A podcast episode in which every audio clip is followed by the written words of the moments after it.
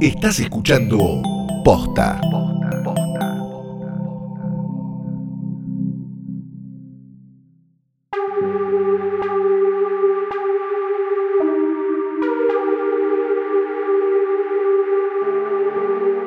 Cansada de saludar a la gente de Tatooine y que no conteste.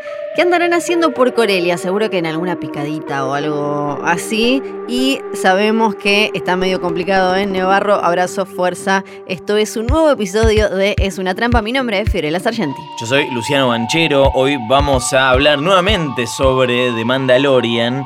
Específicamente sobre los capítulos 5, 6, 7 y 8, completando así la Qué ordenados primera que temporada. somos. Sí, podríamos haber arrancado, podríamos haber hecho 8, 3, Claro. 1. Pero no, No. porque somos gente ordenada. Eh, Sí. Así que, para que esto tenga sentido, tienen que escuchar el capítulo anterior, en Por el favor. que hablamos del 1 al 4. Claro que sí, por Bien. favor. Este episodio, como toda la temporada es una trampa, está presentada por Coca-Cola sin azúcar. Coca-Cola sin azúcar quiere invitar a los oyentes de Es una trampa, esos son ustedes, a sentir toda la fuerza sin azúcar. Ya podés conseguir las ediciones limitadas de sus botellas y latas inspiradas en Star Wars, El ascenso de Skywalker, la nueva película de Star Wars, seguro las viste ya. Son las que tienen a Kylo Ren, son las Sí. Que tienen a Rey, la que tienen Claro. a Bibocho. La que tienen a nuestros nuevos troopers, a los Sith Troopers y mucho más. Pero no solamente son bellísimas, sino que además destapando una Coca-Cola sin azúcar, te podés ganar un espectacular viaje a Los Ángeles. Es tan fácil como destapar y enterarte si ganas. Atención porque este capítulo de Es una trampa viene con un bonus track presentado por Coca-Cola sin azúcar en el que vamos a hablar de Star Wars Galaxy's Edge, esta mega recontra ultra atracción gigante ambientada en el universo de Star Wars. Así que esta semana tenés doble es una trampa. Y no te olvides de ver Star Wars El ascenso de Skywalker solo en cines. De Mandalorian, De Mandalorian. capítulo 5. Capítulo 5 que se llama El pistolero The de Gunslinger. Gunslinger, dirigido por Dave Filoni, que... eh, El hombre con. el- uno de los pocos hombres que en el siglo XXI, en la década del 20, puede seguir usando sombreros de cowboy. Y está nadie se va a quejar, nadie va a decir nada. Exactamente. Ya eh, pasamos la, la mitad de la temporada. A esta altura, cuando viste el capítulo 5, ¿qué, qué sentiste? Yo creo que es eh, uno de los que más me gustó porque. Tal vez es porque está involucrado Filoni en, en esto, pero me parece que es el que más homenajea visualmente a, a la Star Wars original. Que, o sea, estamos hablando de la primera, o sea, episodio 4, que es, como sabemos, la que a mí más me gusta. Creo que. Este episodio sí, ya sí. directamente. No, pero además es eh, te da la sensación de que se habían guardado los sets directamente, ¿no? Los sets de el año 1977. La verdad que el, el- el nivel de, de- de- laburo que hicieron para, para reconstruir esta parte de la galaxia es espectacular. ¿A vos qué te pareció? Sí, a, a mí lo mismo, es increíble. Eh, ya igual él con Rogue One eh, había logrado, habían logrado algo similar y él había tenido que ver también e Sí. incluso había acomodado el tono de Rebels para que no desentonara con, con Rogue One.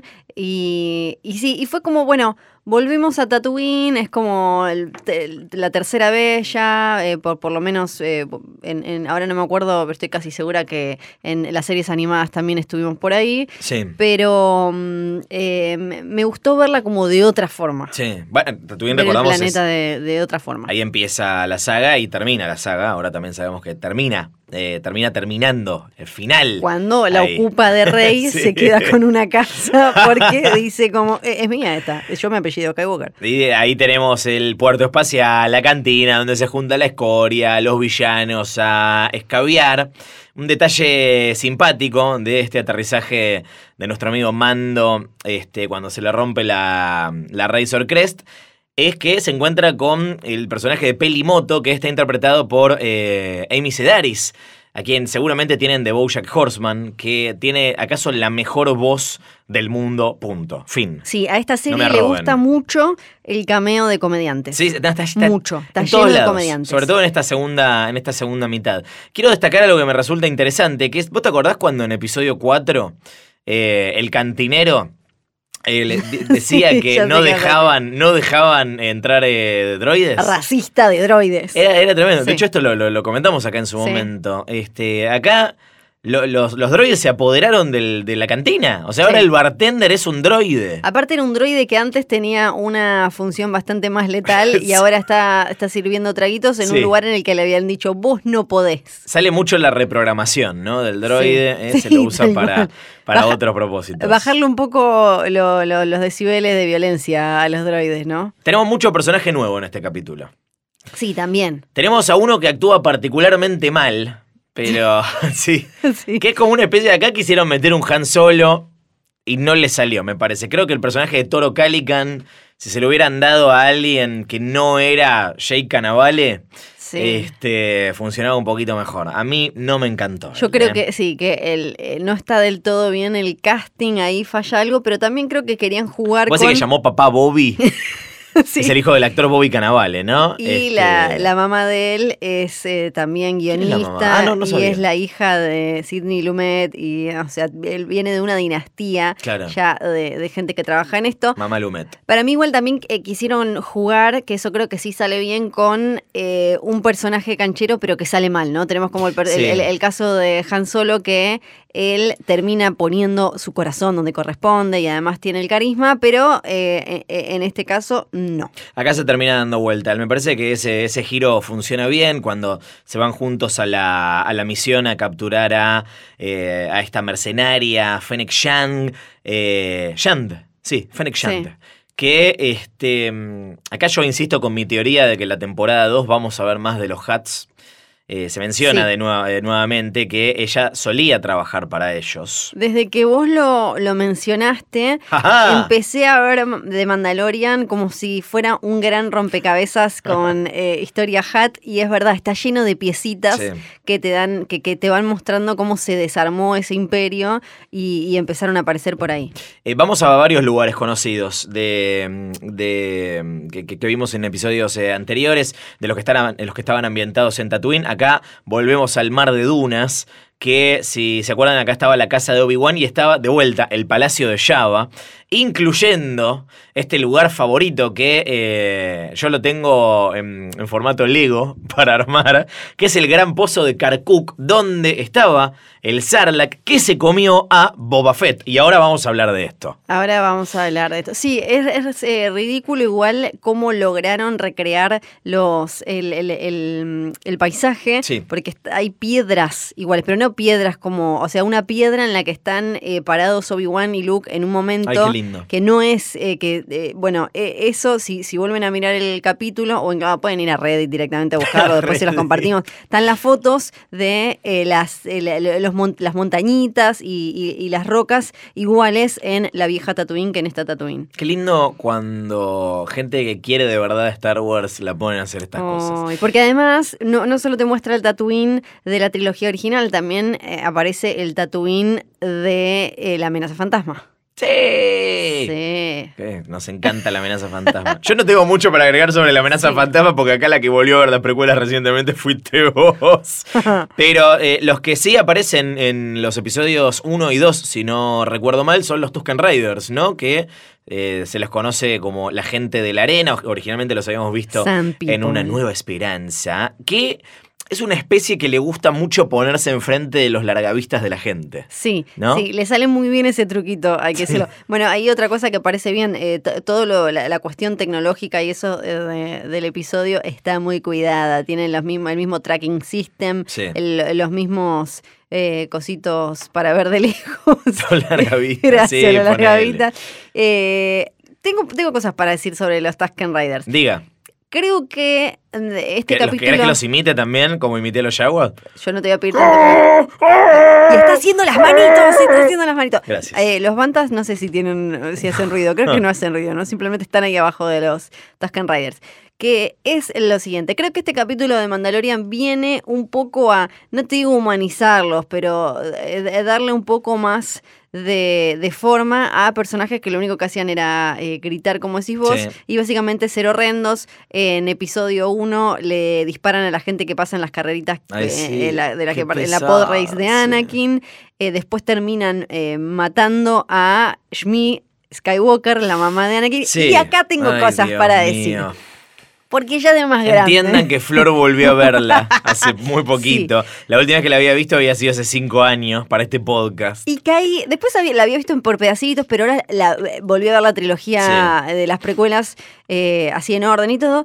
Pero ca- caí en un pozo que es el siguiente. y es devastador. Y obviamente no era la única. Después eh, me empecé eh, a, a con- conectarme con gente en la comunidad online que piensa lo mismo que yo. Flor en Reddit. Los Tusken Riders. ¿Para qué secuestraron a Shmi Skywalker? Sí, decían que venían agarrando a granjeros y gente que andaba dando vueltas para ahí. Pero cuando Anakin la encuentra, que termina muriendo en sus brazos porque está claramente no la alimentaron bien y se la ve como medio golpeadita y qué sé yo, ¿por qué la tenían en esa posición atada y así? Para mí es claro que los Tusken Riders violaron a la mamá de Anakin ¿Vos decís que la Skywalker. dejaron? Para mí sí, no hay Este, otra. En- y yo qué dije, duro. no puedo ser la única persona en el mundo que pensó esto. Claro que no lo era. No, pero pensás, me interesa mucho saber Sí. qué dice la comunidad online. Quiero, quiero igual recordar que eh, estamos hablando de episodio 2, Sí. que es la menos pensada de todas. Entonces puede ser que no, la- Simplemente. que no lo hayan pensado tanto. Pero no importa, ya una vez que la película sale es de todos, no es más de. George Lucas. Volviendo a Mandalorian, Sí. acá hasta ahora los Tusken Raiders los habíamos visto eso, como revoleando el palito ese, haciendo como bla, bla, bla, bla, y poniéndose la gente Sí. en los largavistas eh, ahí adelante. Pero acá, un poco más creo que a- al mando comunicarse con, e- con ellos, creo que de alguna manera tratan de darle algo de forma a bichitos que solo Sí. eran malos, nada más. Porque eh, lo que hay que tener en cuenta es que en realidad los únicos nativos de Tatooine son los Tusken Riders y los Yaguas. Entonces, los Tusken Riders lo que ven es al resto Sí. como, como personas, como invasores que se están metiendo en territorio que era propio. Por eso es que le disparan, por eso es que secuestran gente, por eso es que violaron a la mamá de Anakin Skywalker. Ah, ok, y ese es el veredicto de Sí. la comunidad online. Exactamente. Es, terrible. Este, mm, Bueno, nos pueden contar, tenemos un mail para eso, ¿no? Sí. Es una trampa arroba posta.fm porque saben que este podcast no se dedica solamente a este rincón específico del universo, sino a absolutamente todos. Me gustó ver a los Dubaks también, eh, que eran como los, los, los elefantitos de los Stormtroopers eh, en episodio 4, que se ve que ahora andan libres eh, Sí. por ahí después de que eh, la galaxia se libró del, del imperio. Porque hay que recordar que Tatooine cuando lo vemos está lleno de, de Stormtroopers. Entonces eh, se entiende que una vez que cayó el imperio, por eso haya tantos casquitos y Sí. por eso también la violencia, porque de, de alguna manera recuperaron su planeta porque estaba lleno, lleno, llenito de troopers. Este, y eh, nos encontramos finalmente con Fennec Shand, que este, acá me parece que nuestro amigo Mando, que si bien acá lo queremos y lo bancamos, peca de una serie de, de malas decisiones, ¿no? De las cuales la, la peor, no sé, a mí, de- de- después eh, Peli, eh, la mecánica, resulta ser buena con Sí. Yoda bebé, pero... Es muy de dejarle la criatura a cualquiera a él. Hace eso todo el tiempo. hace eso todo el tiempo. Y acá deja a Calican con Fennec Shan, que ella le empieza a hacer la cabeza, le dice, mira que está Yoda bebé, él es Yoda bebito, es un Yoda bebé, este, y le cuenta de la recompensa por, por mando, y él qué hace, bueno, todos pensábamos que era un Gil, no era ningún Gil, le pega un tiro y lo va, lo va a buscar. Por supuesto que le termina saliendo mal, pero eh, no quiero dejarle pasar las, las malas decisiones que toma habitualmente. Sí, también Mando. está muy apremiado por la cuestión económica, ¿no? La crisis Sí. afecta a todos, también a Mando. Sí, están muy Entonces, devaluados los créditos imperiales. Todo el tiempo él tiene que conseguir guita, le, le, le trularon todo, toda la nave, la Razor Crest. Entonces, eh, se entiende, porque ¿qué lo va a hacer? Lo va a llevar en un bolsito, en una mochilita. Menos mal que no hicieron Mandalorian como si fuera de Hangover, No. con mando con una mochilita con bebé Yoda. Agradezco por ese, huevito meme, volador. Por favor, ese meme, por favor. Eh, necesitamos hablar del personaje misterioso que aparece al final, cuando una figura se aproxima al Sí. cuerpo muerto de Fennec Shand. Para Sí. vos, ¿quién es? Para mí, te- lo, lo lo- lo terminamos conociendo unos episodios después. Para vos Un par de es eh, Moff Gideon. Para mí es, Mo- es Moff Gideon el, eh, como eh, el fantasma yo espero que no usen la carta de Boba Fett, por lo pronto no, no tan rápido, por lo menos no tan rápido. Yo creo que no estarían usándola rápido porque Solo le dimos fíjate las que pasó, claro, pasó toda la primera temporada y no hubo mención más allá de que no Sí. apareció, algunos dicen que lo vieron ahí atrás en, en- en- en algún momento. Este, pero los believers de que esta persona es Boba Fett dicen que, bueno, la capa, que el mismo sonido que hace al caminar, Sí. eh, me parece que no es casual tampoco la, la proximidad con un sitio eh, que es el último en el que se lo, se lo vio con vida, ¿no? Esto pasa eh, muy poco tiempo después del regreso del, del Jedi, la película en la que lo vemos caer adentro del Sarlacc. A partir de ahí, en la continuidad actual del universo Star Wars, post compra de Disney y de Lucasfilm, no sabemos nada sobre Boba Fett. En el universo expandido sabemos que él sobrevivía Sí. y seguía haciendo de las suyas. Así que no hay ninguna razón para creer que él no sobrevivió. Y si la serie se llama The Mandalorian, no sacar a Boba Fett del pozo. Este, ¿pero qué van, qué van a hacer? Yo creo que no van a hacer. Las próximas películas. No lo van a usar en películas Sí. a Boba Fett. Porque las próximas No, películas no. no. van a ser. No, van a, no la van a construir alrededor de este Sí. periodo de tiempo, supuestamente. Sí. Para mí sí es. Vos decís que no, vos decís que es Moff Gideon. Es lo primero que pensé yo cuando lo vi aparecer. Dije, ah, este tiene capa. Eh, Pero para mí es Boba Fett. Para mí, mira, estoy volviendo a ver las imágenes, se lo ve, se lo ve muy oscuro, se ve que tiene un blaster, Ajá. Eh, pa- parece negro, Ajá. está interesado en Fennec Shand, sea quien sea. Um, o Además, que lo tiene, que parece ¿qué un tiene contra Fennec Shand eh, Moff Gideon? ¿Por qué también. está en Tatooine? No, no tiene algo. eh, lo está persiguiendo al otro, decís. Sí, eh, no, pará, bancamos un segundo. Y también lo, No. que, lo que parece un blaster podría ser un lightsaber, teniendo en cuenta al final de temporada. eh, Está bien. Fennec Shand, si le ves la ropita, se parece bastante también a la de el cliente. Entonces, creo que, que ahí hay como una... mm, hay, hay conexiones entre esa gente que o, o era del imperio o se manejaba con la gente del imperio. También hay un personaje que aparece en El despertar de la fuerza que tiene el mismo apellido Sí. de, de- de ella y que, que es, eh, es una de esas bandas con las que estaba, a las que les debía Han y demás y qué sé yo. Y todas tienen conexión con, eh, por un lado, eh, con los Hat y Sí. por otro, de alguna manera, con el Imperio. Yay, Entonces yo creo que tiene, tiene todo el sentido del mundo que él esté interesado en eh, lo que le pasó a Fennec Shand. Mm. Y además por la información que ella manejaba. Sí, me... además cuando aparece Moff Gideon no hace ninguna referencia a, a- esto. No tienen por qué hacerla tampoco. Para mí puede ser Moff Gideon igual, no, no, no me parece mal. Este, pero me gusta, me gusta creer. O sea, sea o no sea Boba Fett, Sí. creo que lo van a terminar usando en, en algún momento. Sí, además también estamos en una instancia en la que flasheamos Boba Fett en todos lados. O sea que no, no es culpa de ellos, Ay, es- no, somos, nosotros. No, no son ellos, somos nosotros. Detallitos que me gustaron del capítulo, la menciona Corelia, el, el planeta de, de donde proviene Han Solo y su nave, el halcón milenario, que es básicamente este planeta de donde salen los pilotos capos y donde, como vimos en Han Solo, una historia de Star Wars, eh, las naves copadas, ¿no? Sí. Ya, ¿Por qué? ¿Cómo había sido? Esto no es Corelia, le dice, ¿no? Este. Le- eh, sí. Calican. Ah, porque los speeders eran una porquería. Sí, sí, sí, sí, sí, como, eh, qué sí. flashás, que esto es Corelia eh, y no, no era Corelia. Y después está lleno, como decías vos, de callbacks a eh, cosas de Tatooine y menciones como Vegas Canyon que lo menciona Luke en la batalla de mm, en la batalla de Yavin. Sí. Eh, bueno, está Mos Espa, donde aparece, que, que aparece muchísimo en episodio 1. Después tenemos las frasecitas, que esto le gusta mucho hacer a The Mandalorian, cuando eh, Mando deja eh, a, a Toro para agarrar un eh, Dubak y le dice, She's not good to us dead, para nosotros no vale muerta, que es una de las pocas líneas que tiene Boba Fett en Empire. Sí, y eh, cada vez que alguien hable de High Ground me voy a acordar de, de, No de del meme. No del meme, sino de. Sí, sí, sí. Es lo mismo igual a esta altura. Este, este fue el capítulo 5. A mí me gustó mucho el, quinto capítulo. A mí de- me gustó. Yo me acuerdo eh, que cuando, cuando salió. Yo me acuerdo cuando salió ¿Te hace. acordás? Fue hace un hace montón de tiempo. tres semanas.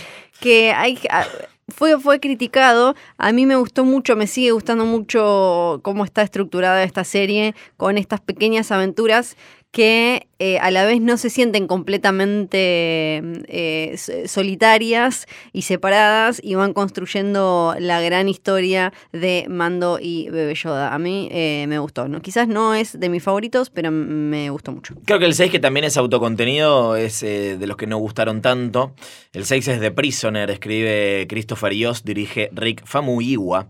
Eh, y a mí, a mí me copó que tiene como una onda medio alien sobre el final, ¿no? De eso de ir bajándolos de, de, de a uno. Sí. Acá Mando sería como, como, como el alien que los va, que los va cazando. Para, acá siempre hablamos de las influencias del western y del cine oriental que tiene Mandalorian, pero acá es eh, creo que lo que hace Favreau es recordarnos que es una historia también de, de ciencia ficción y es un episodio claramente de ciencia ficción que homenajea a Doctor Who, a Star Trek, a las grandes series de ciencia ficción con estos episodios botella que transcurrían todos en un mismo lugar.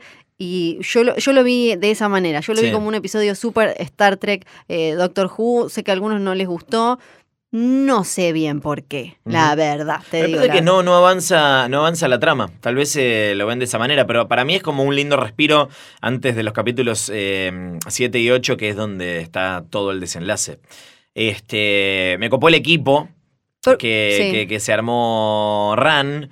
Este, me gusta el chiste recurrente de que los Stormtroopers no saben disparar, Sí. ¿no? Esto lo, lo dice Mayfield. Y que la serie va a este llegar hasta el final. Sí, sí, sí, sí, sí. Sí. Eh, tenemos a un- uno de los personajes que es eh, de Baroniano, que son esta especie que tenía, que, que- con cuernos que aparece en la cantina, que era como una especie de, de demonio, eh, ¿no? Sí, ¿Te es verdad. No sé, qué sé yo, me acuerdo de la primera vez que vi, cuando era chico, episodio 4, y veía a todos esos extraterrestres en la cantina, y mi cabeza era como, no puedo creer que todo esto existe. Sí. Este, y me parece que está, este, está bueno cuando te muestran que, que la galaxia es como un lugar recontra diverso en el que no solamente hay eh, gente que es eh, humana. sí.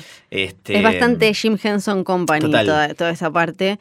Creo que lo que decías, me quedé con lo que decías de que algunos pueden, pueden pensar que no avanza la trama. Ah, Yo creo que lo que tiene para lo que lo que hace que esta primera temporada de la serie para mí sea tan buena es que cada episodio en estos en los que parece que no avanza la trama en realidad es eh, de- decir eso creo que es algo súper simplista y bastante básico Sí. porque eh, con acción el famoso no pasa nada. Sí, mediante acción que parece inconexa con la historia central, porque al final es como Ma- Mando tratando de conseguir guita o solucionando quilombitos antes de hacer algo con Bebé Yoda. Sí. Termine, eh, no, no- la serie nos da un montón de información que necesitamos o, o que enriquece la serie, porque en este episodio conocemos un poco más del pasado de Mando, lo vemos a él relacionándose con otra gente, lo vemos a él con una mina con la que tuvo una historia, vemos por primera vez a la Nueva República, de la que se viene hablando que no está, que no figura, que no sé qué, ahora estamos en una nave de la Nueva República, vemos cómo funciona la justicia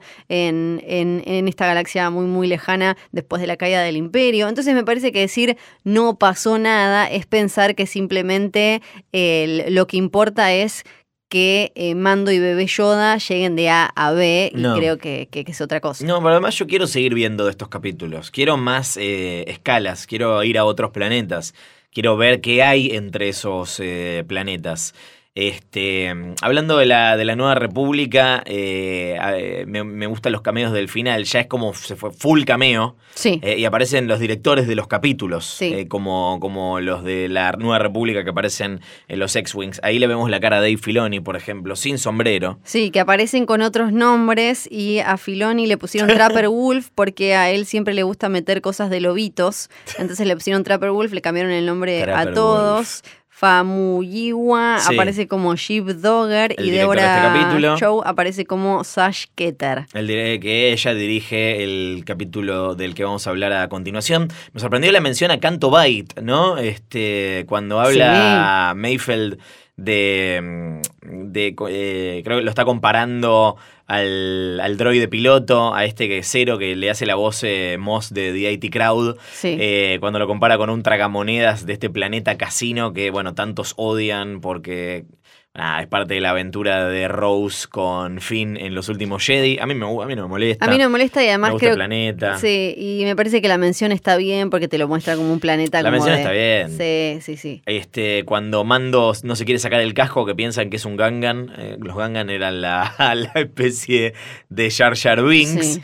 Y este, un Que- lindo guiño para los fanáticos de, de Clone Wars, que el guardia que aparece en la sala de control, yo no lo sabía, me enteré después porque por supuesto no le conozco la cara, es una persona que conocemos por su voz, es eh, Matt Lanter que hace la voz de Anakin en la serie animada que eh, muy pronto vuelve a Disney Plus para su última temporada.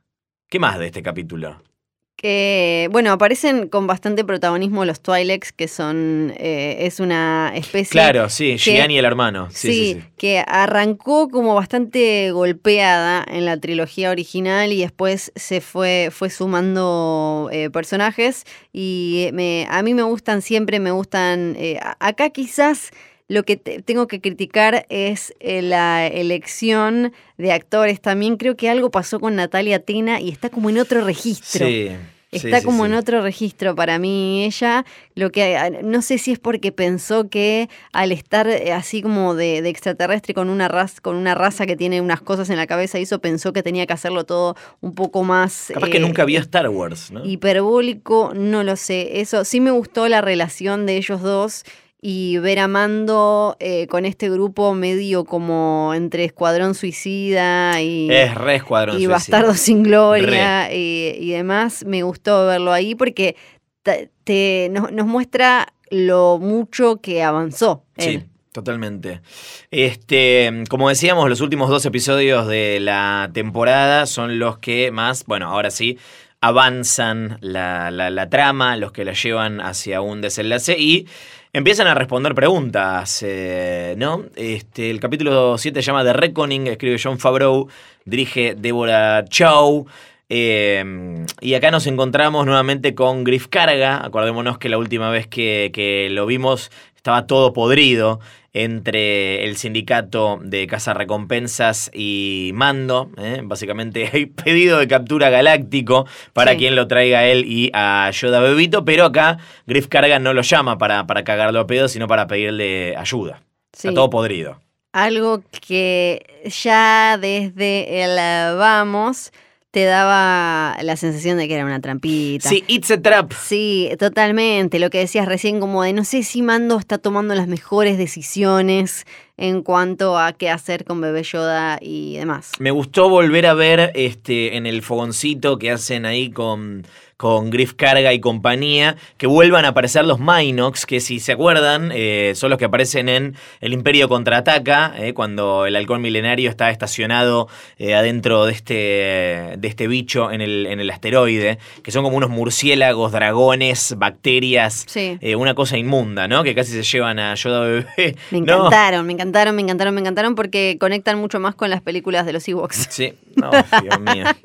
Este, y acá es interesante porque este capítulo salió días antes del estreno del ascenso de Skywalker y es la primera aparición dentro de este canon de eh, la curación con la fuerza, ¿no? Yoda bebé cu- eh, cura a Griff Carga, que es lo que hace que eh, finalmente revele que es, que es una, una, una trampa, este nuevo superpoder Jedi. Ah, me, me- a mí lo que me pasó fue que como yo sí entendí que Bebé Yoda estaba tratando de hacerlo con mando episodios sí. atrás, cuando me pareció algo tan, eh, una evolución o, o un nuevo poder de, de la fuerza, tan natural y tan obvio y tan evidente que no me hizo ruido ni, ni cuando lo vi. En- De todo lo que le puedo criticar al ascenso de Skywalker, eso no se lo criticaría nunca porque Bien. me parece algo como muy orgánico. Sí, y el- creo que el hecho de que los dos hayan aparecido casi en, en simultáneo este, abre como una nueva eh, avenida Jedi, digamos, ¿no? Porque Si no, lo único. Jedi. Y sí, Avenida Sí. Jedi es una nueva novela de Telefe.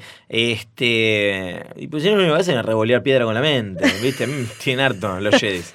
Haters wanna hate, pero. ¿Viste? Y si sos medio boludo, te, te hacen creer como está todo bien, no me cobre la multa. A mí me causó gracia ese momento del Sí. ascenso de Skywalker. Este, igual. El nuevo plan que, que tienen es muy parecido al de episodio 4 cuando Han y Luke se disfrazan de Stormtroopers eh, y lo llevan eh, supuestamente preso a, a Chewie. Acá es Carga que eh, lleva a Cara Dune como la, la- la supuesta captora de Mando. Y acá, bueno, empezamos a ver cómo está todo, cómo, cómo todo se empieza a conectar. Eh, se junta con el cliente, personaje de Werner Herzog, que, que finalmente nunca nos enteramos de su nombre porque Sí. es, es boleta, ¿no? Antes de que aparezca un villano grande, nuevo. Fuiste un gran personaje. Un lindo personaje. Sí. The tracking fob. I will give you a tracking fob. Ay, te sale mejor que los yaguas. ¿Qué me ibas a decir? Perdón. Eh, no, no, no, Ya dale, dale. te, te distraje. Bueno. No puedo, no puedo, Bueno, no hablemos puedo, de no Moff puedo. Gideon entonces. Sí, eh, no, sí. es, la, es la segunda, es la segunda vez en el año que Giancarlo Esposito es revelado como el villano en las sombras de una serie. No vamos a decir la otra por las dudas que no la es hayan visto. Pero es otra serie de este año. Es Sí. raro, es curioso. Sí, sí eh, eh, cosas que fueron pasando en, en escenas que vienen antes de, de este final que vamos a comentar ahora. Sí. El momento en el que Quill dice lo de Strandcast, que le dice... ¿Cómo le dice? Le, le dice, le dice que, que Be- Bebé Yoda parece un Strandcast y dice que es un término que no había Yo aparecido entendí eso, sí. antes.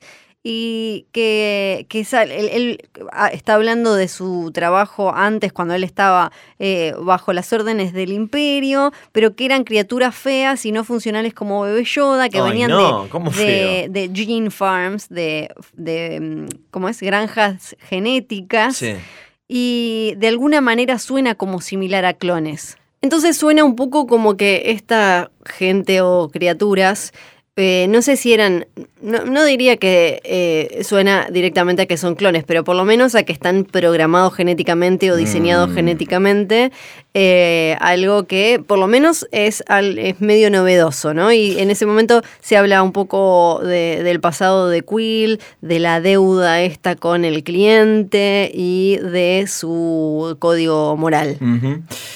En paralelo a todos estos acontecimientos, entra en escena un nuevo villano a bordo de su TIE Fighter. Qué lindo es ver esas naves, qué lindas naves que tiene el Imperio, digamos todo. El, mejor diseño. Sí. El mejor diseño de ropita y Eso de naves. lejos, eso Sí. lejos. Me gustan la- las naves narigonas, los Star Destroyers. Él es Moff Gideon, ¿no? Giancarlo Esposito, como decíamos, el que está atrás de todo, se quiere quedar con Yoda bebé, ¿no? Él es Moff. Era él. Eh, como, como era Moff Tarkin, Wilhelm Tarkin. Eh, los Moff, creo que lo hablamos algunas veces en pero Es el una público trampa. se renueva. Eh, Exactamente, son los gobernadores de cada, de cada sector, son como los señores feudales de, Sí. de este, cada área de la galaxia. Son como los intendentes del conurbano. Sí, los varones, todos los. Son, eh, son eso. Sí. Me parece a mí. Eh, lo, lo curioso de la entrada de eh, Moff Gideon es que llega rodeado de Stormtroopers y hay una anécdota hermosa con respecto Sí. a, esta, esta escena. Eh, y son tantos los Stormtroopers que aparecen eh, ahí que eh, no le alcanzaba a la producción la cantidad de ropita que, tenían. Entonces, ¿qué hicieron? Llamaron a la Legión 501, que es este grupo de mega fans internacionales que hacen el mejor cosplay de toda la galaxia. Y son ellos los que están en esta escena. Sí, porque después se sacaron una foto Sí. con John Favreau, está ahí, así que de alguna manera ahora son canon. Y hablando de cosas que son, que son canon, que ya habíamos visto antes también, eh, los Death Troopers, ¿no? que ya los habíamos visto también Sí. en eh, Rogue One. Eh, y tenemos también, eh, a nivel villano, en este, en este capítulo, ya sobre el final, a dos Scout Troopers, tipo estos soldados que eh, habíamos visto en Endor, en el regreso del Jedi, que lo matan a Quill y se llevan a Yoda Bebito. Se llevan y para colmo lo revolean Ay, como si no. fuera una bolsa de papas, No. mi vida, pobrecito. No. Me gustan bastante los Scout Troopers. A mí también. Me pondría un, un sombrerito de esos, un casquito para, Sí. para Halloween. Donde más los vemos es en el en Regreso del Jedi, Sí, ¿no? claro. En la, la- la luna boscosa de Endor, ahí es donde... Montando sus motitos voladoras. Las motitos cancheras, también están igual, eh, eh, los vemos también, ¿no? En Una Nueva Esperanza. Me parece que sí, que en Mos Yo no recuerdo el regreso del Jedi nomás, pero... Sí, como que ahí aparecen un montón, pero no sé si no aparece eh, alguno en, en la entrada de Mos Eisley o algo así, pero sí, aparece un montón eh, en el regreso del Jedi. Me parece igual que no hablamos lo suficiente de los Moff. Yo quiero hablar un poquito más de los Vamos Moff, a hablar por de los favor. Moff, claro que sí. Porque, eh, bueno, el título ya, ya contamos qué qué es, pero hay algo que eh, yo no sabía, esto lo aprendí ahora tratando de leer un poco más de, che, como cuántos eran, qué Los Moff, onda, sí. que es eh, algo que se llama Mofference. Mofference es una eh, convención anual de, eh, de varones del conurbano galáctico. Es una convención. Ay, no te puedo creer. Es una convención de Moff. ¿En serio? En serio, esto es real. Tal vez era una reunión de fanáticos de Stephen Moffat también, ¿no? Re podría ser, pero no, sí, era una, una reunión de eh, un montón eh, de, de MOF eh, que en el universo, en el viejo universo expandido, aparecían, habían aparecido creo que un par, y con mayor descripción y, y demás. Hay una que es la más conocida, que es más o menos de la época de, de la primera trilogía, de la trilogía original, que fue desarrollada en diferentes materiales, cómics, libros y, y Perdón, demás. Mofference. Me parece fabuloso. Me voy a reír todo el día de esto. Mofference. Sí, en un momento eh, habían tirado un número de cuántos había, después igual como todo... Too en- Many Moffs, una Sí, sitcom. Sí, después eh, en, en algún momento también se terminó yendo de las manos, como siempre con estas cosas de Star Wars, cuántos Moffs hay, porque claro, antes era medio como, che, yo quiero hacer Moff, Sí. Moff Gadorch. Podés, sí, ¿sabes adelante ustedes, vos, Moff Gadorch, sí. Hacelo. Y no quedaba muy claro eh, nada. Pero bueno, eh, ojalá ah, eh, hagan canon nuevamente y hagan una nueva Mofference, una nueva historia de una Mofference. Una nueva Mofference es tipo episodio 10. ¿no? A New Mofference. Este, me- un saludo a todos los que cuando Cara Dune está peleando con un Sabrak en el capítulo eh, gritaron ¡Darth Maul! Sí. ¡Darth Maul es ese! No, es otra gente que tiene eh, cuernitos también. Sí, sí, sí, sí. eh, ya había aparecido. Ya, ya había aparecido uno. Sí, acá en, sí, en, la temporada apareció. En la temporada ya había aparecido. sí, sí, no, no sabemos si es el mismo, pero ya había aparecido uno. Bueno, Hablando. eso es racismo, Flor. Hablando de que, sí, claramente, hablando de cara, igual algo que me encanta del episodio es eh, cuando hablan de esa secuencia de rectangulitos que tiene ella tatuados, Sí. que claramente nos eh, aprendemos en este capítulo, que significan, son como una especie de marca que dice que vos sos un veterano de la rebelión. Y viste que ahí dicen, oh, no, yo, eso te lo tenés que tapar. Pero ¿qué onda con el escudito que Y tiene tenés tapado en la un jeta? gorrión en la cara. Claro, es como, es medio complicado Sí, es raro, raro. eh, eso, tiene la insignia rebelde en la cara, pero bueno, lo que importa eh, son los rectangulitos que creo que son rojos que tiene ella en la cara. Este. Y creo, me ¿nos queda algo quedado- del 7? Sí. Sí, algo que me encanta, un dato que me encanta es, eh, ¿viste cuando llegan todos los troopers? Sí. Que llegan en ese como, mm, eh, que es como, como si fuera un cartoncito de leche del que van todos agarraditos, como un vagoncito sí. portatroopers. En 1979, Kenner, acá ya hemos hablado de los muñequitos originales de Star Wars, sacó el, el- dos años después de la primera película, sacó el primer juguete original, o sea, Sí. el primero que no, que no había aparecido en una película, y ese era el Imperial Troop Transport, o sea, el transporte de troopers que llevaba troopers a la batalla. Eh, después, durante décadas, entró y salió del canon, como, como varias cosas como venimos hablando, en diferentes versiones, y fue después apareciendo en, en Rebels, apareció también eh, algo similar, pero esta versión, la de, de Mandalorian, es la más parecida que hay hasta ahora a ese juguete que ya tiene más de 40 años. Ahí está. Eso me encanta. Y otra cosa, hablando de naves o, o de, de transporte, tiene que ver con, eh, con los TIE Fighters, porque en la era pre-Disney los TIE Fighters no estaban diseñados para que puedan, eh, eh, puedan aparcar en cualquier lado. tenían, eh, podían salir Sí. o sea, como que tenían docks especiales solo para, para despegar y para aterrizar en Estuve naves viendo TIE imperiales. Fighter Parking. Sí, y esta es la primera vez. eh, primero ya había mm, eh, se había cambiado esto, eh, había aparecido en el canon, de- en, en el canon actual, en la guía visual de Rogue One. Sí. En 2016, ahí había aparecido la idea de TIE Fighters estacionando solitos en cualquier lado. Y acá lo vemos, eh, lo vemos claramente, lo vemos bien y vemos cómo es que eh, sucede, pero eh, hasta ese momento no se había visto nunca. Como que la idea era que así se evitaban traidores, porque si los Sí. TIE Fighters solo te servían, si vos tenías un Star Destroyer o alguna nave del Imperio para, para poder como encastrarlos, era, había menos chances de que la gente escapara. Eh, no, hay, no, no, no voy a dejar pasar ninguna oportunidad para recordar que si bien en el universo de Star Wars eh, TIE significa Twin Ion Engine, en realidad se llaman TIE porque eh, George Lucas dijo, parecen moños.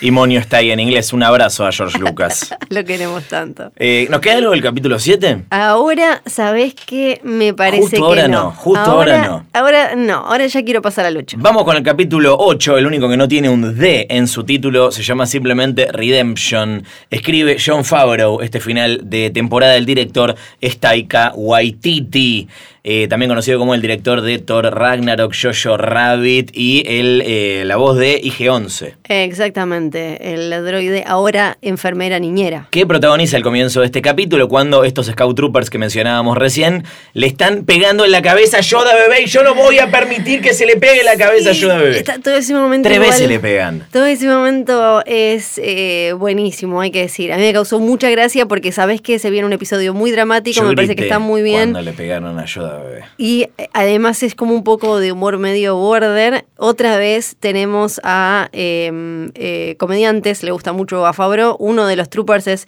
Jason Sudeikis y el otro es un chabón que se llama Adam Pally, Bueno. que también hizo de trooper en episodio 7. Y a Sudeikis lo conocen porque ella es un actor estrella que Sí. salió de Saturday Night Live. Y si no lo googlean. Claro que sí. Y eh, ellos se encargan entonces de agarrar a Yodita bebé y darle un poco para que tenga. Toda esa, toda esa secuencia me gusta mucho. Se viene después toda una descarga de información. Nosotros especulábamos con que tal vez revelaban el nombre de Yoda Bebé o algo acerca de su origen. Ahora vamos a hablar un poco de lo que tiene que ver con eh, nuestro amigo The Child, pero eh, parece que Moff Gideon sabe cosas, ¿no? Por Sí. ejemplo, acá nos enteramos que nuestra amiga Cara Dune es de Alderaan, es de Alderaan. O sea que tiene todo el sentido del mundo que haya salido a querer comerse el mundo crudo, porque Sí, Alderaan, crudo. por si eh, alguno no se acuerda, es el planeta que... Con el que prueban la estrella de la muerte. Con el que prueban la estrella de la muerte mientras la princesa leía Mira. Este, y también lo reconoce a, a Mando, que ahora sí tiene nombre oficialmente, aunque Pedro Pascal lo había spoileado. Eso, yo la- cuando lo dijo en su momento, yo dije, bueno, no pasó nada. Después Sí. viendo la serie dije, para, el nombre no lo dice nunca, debe dice. ser un tema el nombre. Sí. ¿Cómo es que se le escapó? Eh, estaba haciendo una nota y dice el nombre. Es así de simple, lo podemos buscar ahora, pero Sí. este. Yo tenía el recuerdo de que lo decía así nomás, pero la vi cuando salió, eh, cuando recién empezaba la serie. El chabón eh, le hacen varias preguntas, es de esas que son medio como, no jueguitos, pero está hablando solo, no es una entrevista con una persona, no, está editado con sus respuestas nomás, me parece. Tal vez igual, este. eh, no era un spoiler el nombre, o sea, si bien no te lo dicen durante ocho, durante siete capítulos, se lo dicen recién Sí. en el en el ocho.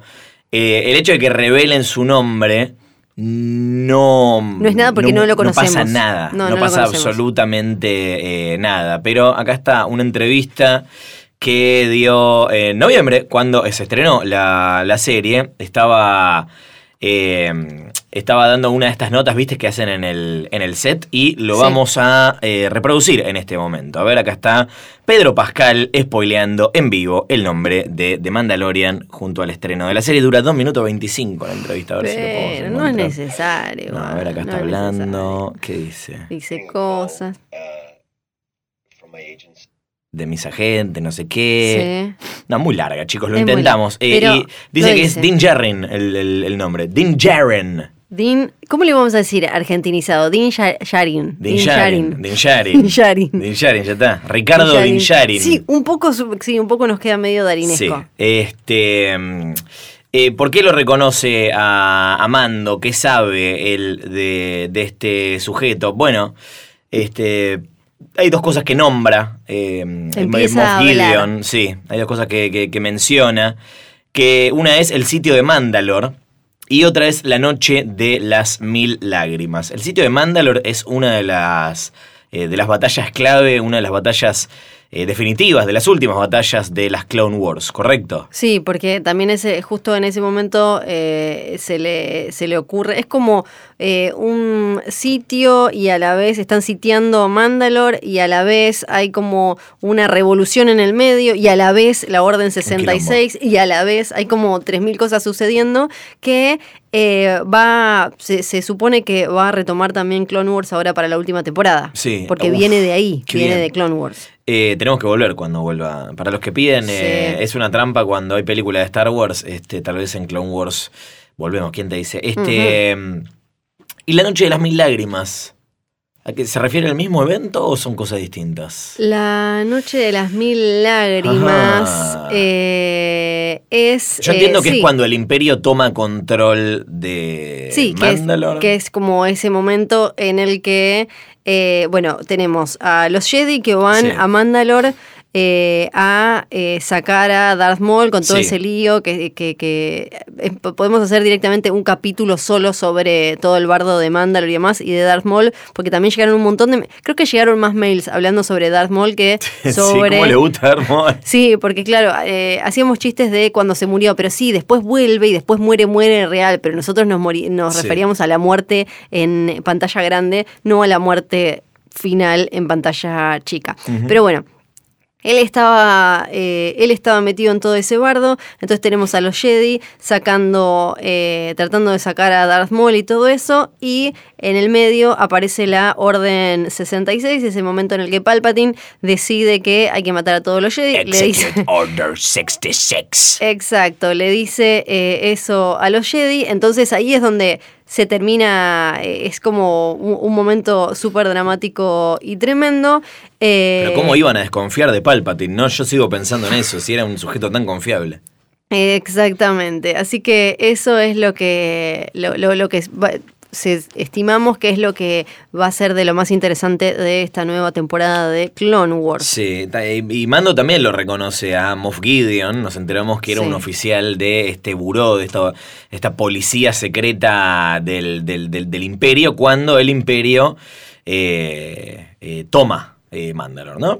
Sí. Bien. O sea, cuando el imperio nace. Cuando nace el imperio. Y ahí eh, se, hace, se hace cargo de Mandalore. Ahora, eh, también descubrimos un poquito más sobre, además del nombre de Din, de Ricardo. Sí. Este, conocemos un poquito más de su historia, que ya la venían contando igual eh, vía flashbacks. Eh, sabíamos que no era mandaloriano de nacimiento, sabíamos que era un foundling, ¿no? Ese mandaloriano por adopción. Esto Sí. que, que se subraya acá que eh, eh, la- lo mandaloriano es una cultura, ¿no? No es que es, no es, que es un, un- un- un origen, No, no, tiene como- que ver con eso. Es, es, es como un- una tribu con diferentes como familias y Sí. clanes que siguen determinadas, de- de- determinadas normas y, y reglas, algunas de manera más fanática, otras menos, por eso es que también tuvieron guerra civil, por eso es que también terminó Darth Maul metido ahí y todo eso. Y ya habíamos visto cómo mueren los padres de Mando, pero no sabíamos cómo se había salvado.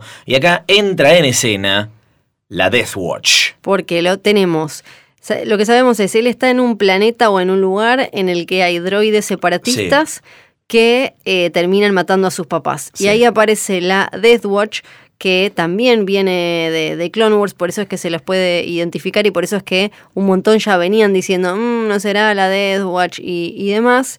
eh, que terminó salvándolo. Ahora eh, hay, hay que ver si él se quedó con ellos, si él e- en qué momento o, o qué facción de la Death Watch lo agarró. Hay un montón de preguntas igual porque ahí se empieza a mezclar un montón de información que apareció en Clone Wars y en Rebels, sobre todo. Finalmente vemos a Yoda bebé. Usando la fuerza de la manera más espectacular a este hasta este momento. Eh, y también nos enteramos que cuando usa mucho, mucho la fuerza se queda dormido. Es muy lindo realmente. Se queda dormido. Y Sí. algo que nos queda. algo que nos queda claro después, sobre todo de estos últimos dos episodios, es que la gente se volvió a olvidar lo que era la fuerza. Otra vez. Todo el tiempo la gente en la historia de Star Wars, en el futuro, en el pasado, en algún momento alguien se olvida de algo. Sí. Acá eh, se olvidaron de, de qué es la fuerza. It's true, all of it. No, están todos como medio como, uh, ¿qué hace este chiquito? Mirá, como que medio hace fuerza para hacer caca y después Pero encima no es como en el, en el despertar de la fuerza, que tipo habían pasado 30 años. Acá pasó antes de ayer la batalla de, de Endor. Eh, bueno, no, no fue antes de ayer, pero. Revenge of the. Sith pasó 30 años antes. Sí. O sea, la caída de, digamos, la, la- caída de los Jedi con su organización, con su templo, Bueno, con verdad. su escuela. Puede que no 30 haya llegado- años. sí, pero nada. dale, yo entiendo, igual, pero además lo loco es que eh, ponele que otros no, no, no, no se acuerden. Pero los mandalorianos, además, tienen a eh, un, un personaje de Tarre Vizsla, Sí. que fue el primer mandaloriano Jedi. Además, ya apareció un Vizsla, ya lo comentamos acá. Tiene que ver con esta serie, por lo que vamos a mencionar en un ratito nomás. Eh, tiene que ver de, al- de alguna manera también con la Death Watch. Así que es raro que Es- es se olviden. La- sí, lo que me gustó del episodio anterior es cuando lo vemos a Bebé Yoda eh, haciendo el, el Force Choke, eh, tratando de ahogar a Ah, Cara, sí. de, de asfixiarla. No porque quiera que, que Bebé Yoda ande asfixiando, pero hasta ahora me gusta como ese uso eh, medio como crudo y no pulido que tiene Sí. Bebé E Yoda de la fuerza. también. Claro, tal cual, porque no habíamos visto a un Jedi haciendo algo así. Lo Es como los gatos cuando los ves haciendo caca y limpiando, que decís, ¿cómo aprendieron? ¿Quién les enseñó? Porque no, lo, lo habíamos visto a, a Anakin hacerlo cuando ya él eh, era un Sith, pero ahora lo vemos a él que supuestamente es bueno, Bebé Yoda, No haciéndolo de golpe. Mirá si Bebé Yoda es un Sith. Y Lo ahí, escuchaste primero acá, ¿eh? hablando de, de Tarre Vizsla, Es el sobrino de Palpatine. que no tengo ni idea cómo se pronuncia, yo le digo Tarre, Tarre porque me parece sí, fabuloso. Tenemos que ir al final del capítulo y eso que alza Moff Gideon.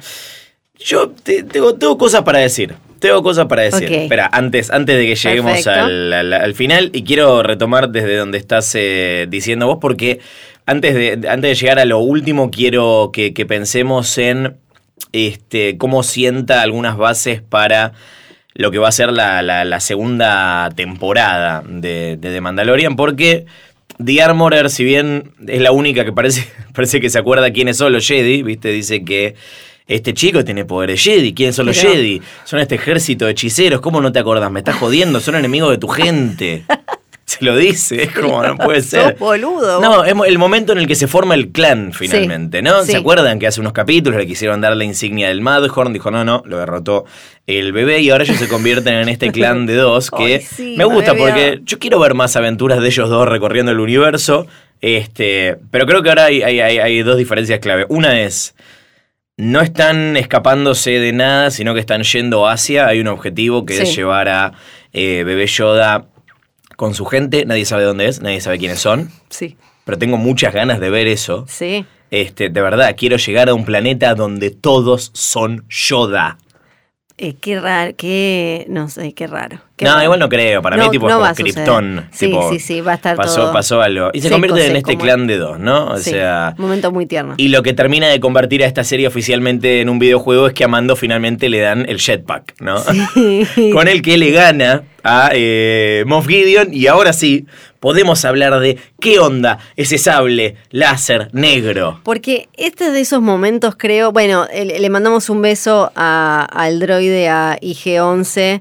Eh, dejó todo, Sí. fue un momento hermoso. También el Arturito con patas y brazos, que me, Oh, me gustó, me gustó sí, sí. eso. Toda esa secuencia me parece espectacular, muy fabulosa. Pero eh, necesitamos hablar del el Dark Saber. Que así es- se llama, Dark Saber. Exactamente, el sable oscuro, que es otra cosa que tiene mucho que ver con Clone Wars y con Star Wars Rebels. Ahora nos falta terminar de enganchar todo y saber cómo este hombre terminó con ese sable, que es el de Tarre Vizsla, que es el primer mandaloriano Jedi, mil años antes de la batalla de Yavin. eh, el, el chabón se había hecho su. Era mandaloriano Jedi, se había hecho su sable láser.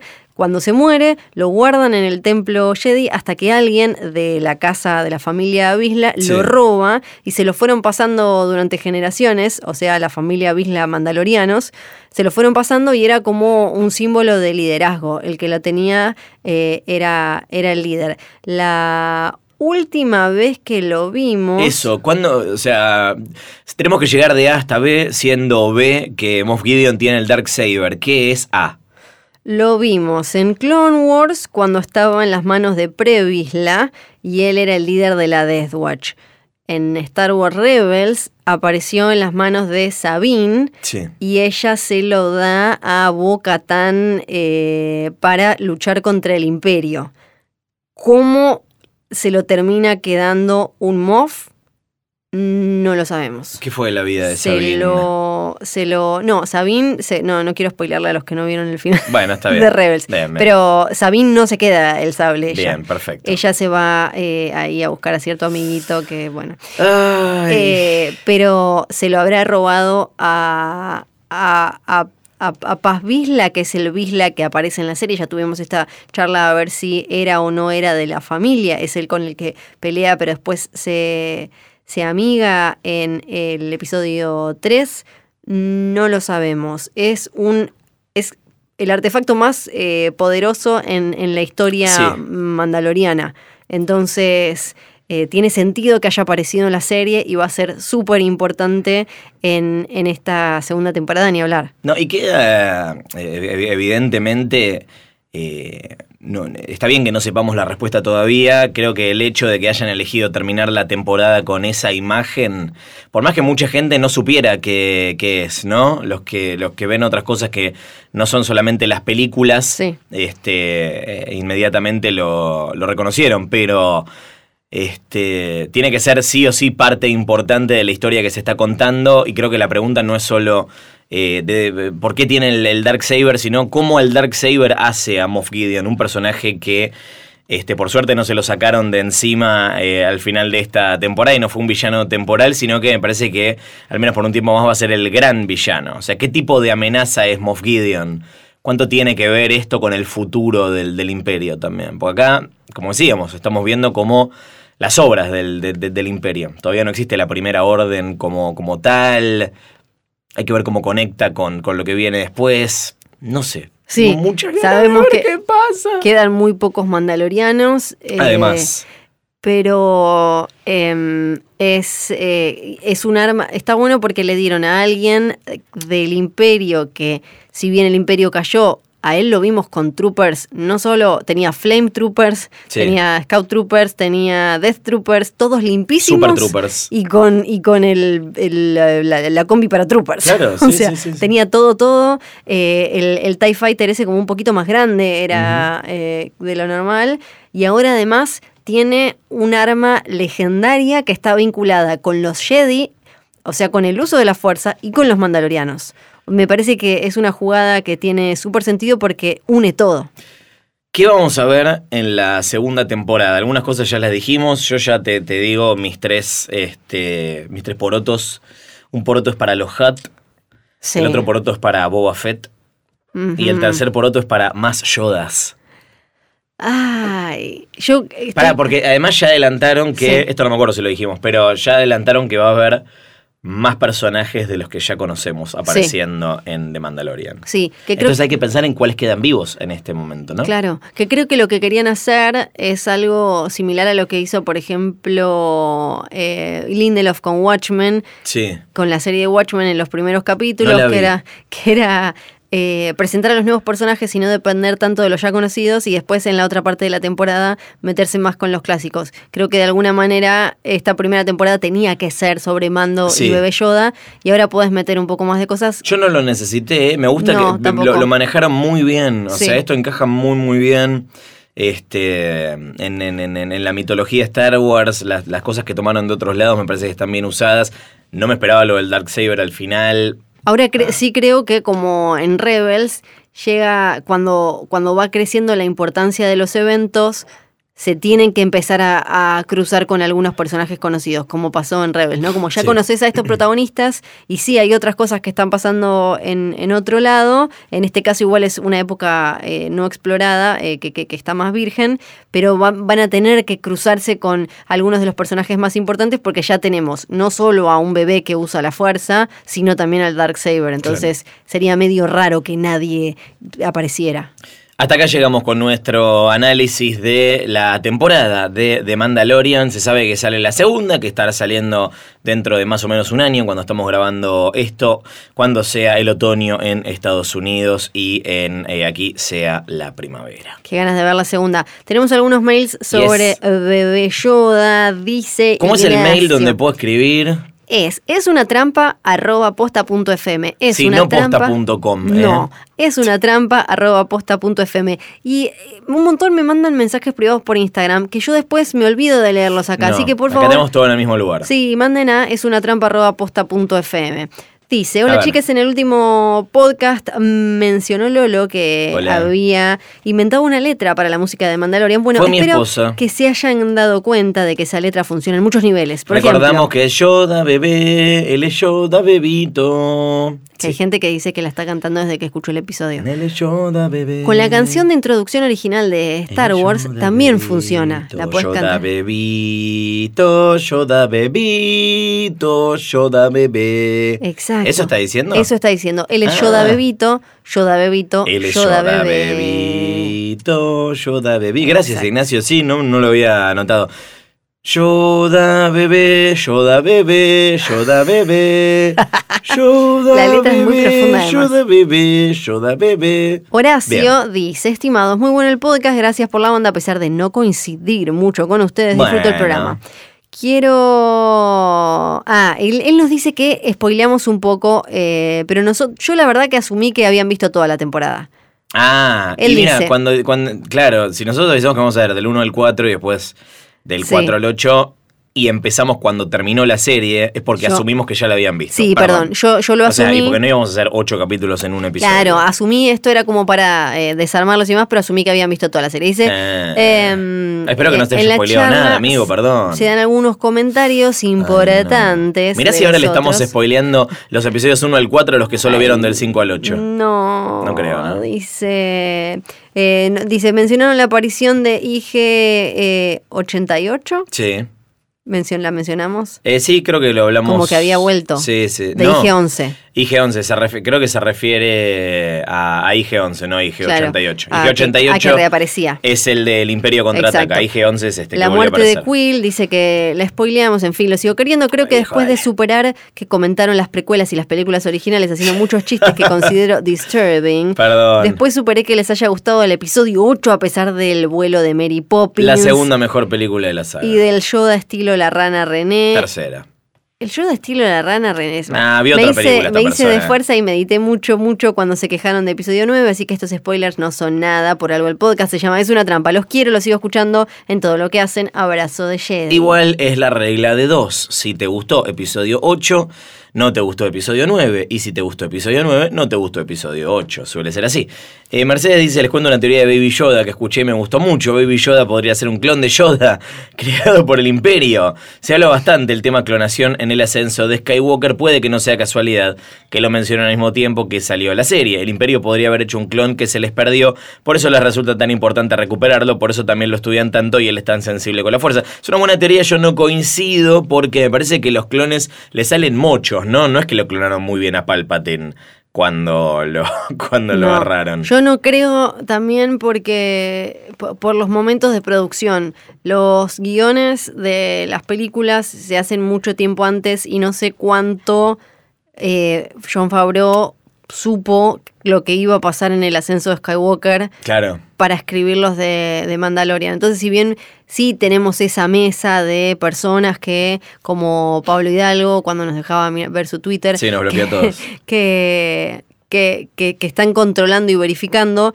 yo no sé si habrán hecho algo como. Me, me lo, lo veo raro porque hasta ahora no hicieron algo así tan de meter la clonación Sí. para que después aparezca. Incluso lo de eh, sanar la fuerza, yo me imagino que no es tipo, ah, así eh, los dos al mismo tiempo sanan a- curan a alguien con la fuerza. Me parece que medio como que quedó así y a esta mesa de, de toma de decisiones de Watchers del canon le- no, no les pareció mal.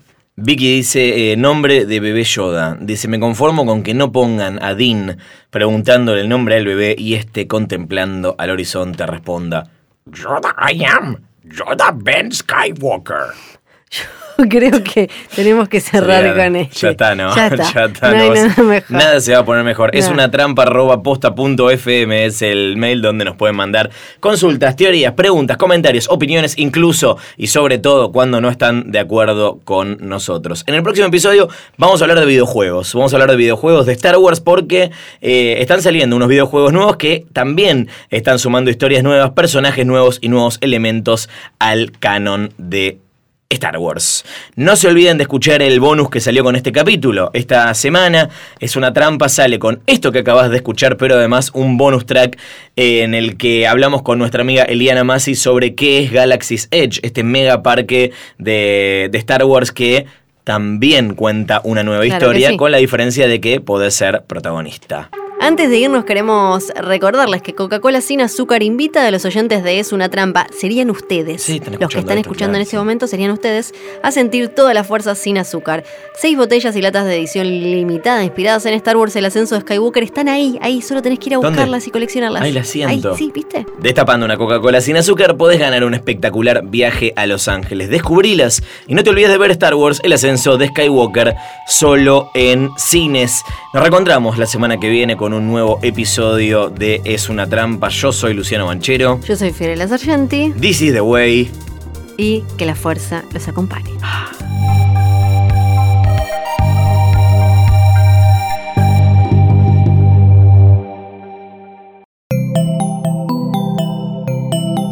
Estás escuchando Posta.